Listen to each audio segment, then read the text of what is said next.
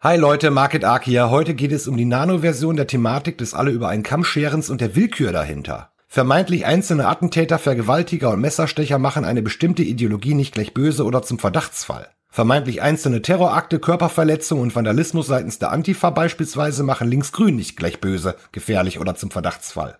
Aber einzelne Rechtsextreme in der AfD machen die AfD zu einer rechtsradikalen Partei und sämtliche Politiker und Wähler sowie Freunde oder Firmenpartner von jenen zu Nazis und damit die gesamte Partei plus jedwedes Umfeld zu einem Verdachtsfall oder gar zu gesichert rechtsextrem in Anführungsstrichen. Da reichen dann auch die bloßen Behauptungen des politischen Kontrahenten oder linksextrem gerichtete Medien, um dieses Branding unter das Volk bringen zu können, wie die Demos momentan zweifelsfrei belegen. All diese Leute sind dann also sämtlich mit Menschen gleichzusetzen, die andere Menschen einst in Gaskammern steckten. Ich meine, der Begriff Nazi ist ja wohl eindeutig und klar definiert in unserer Geschichte. Da bedarf es dann in Qualität und Quantität der Taten nicht mal derartige Ausprägungen wie von den anderen Gruppierungen, also religiöser oder linksgrüner Natur ausgehend. Da reicht dann die Aussage, die könnten vorhaben. Bei den anderen Gruppierungen sind es dann stets immer Einzelfälle von verwirrten, traumatisierten oder eben Taten von Gruppierungen, die das eben dürfen. Weil Hass zwar keine Meinung ist, jener Grundsatz allerdings nicht für den eigenen Hass, den der Leute, die man wählte und den Hass der Medien, die man konsumiert, gilt. Der Grundsatz, dass Hass eben keine Meinung sei, der gilt eben nur für die Meinung der anderen.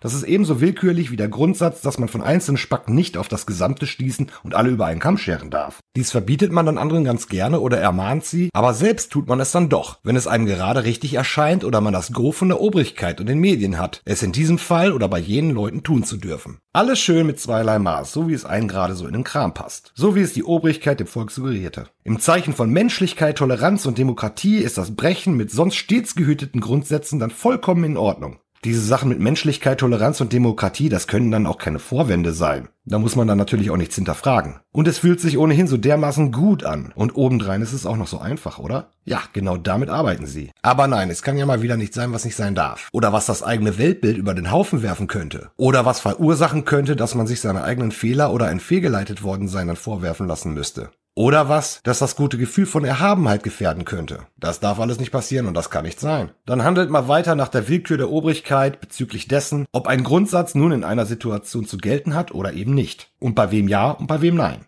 Alles im Zeichen von Witte, Witte, wie sie mir gefällt. Ja, echt sinnvoll, Freunde. Ja, das ist meine Meinung dazu. Liebe Grüße, danke.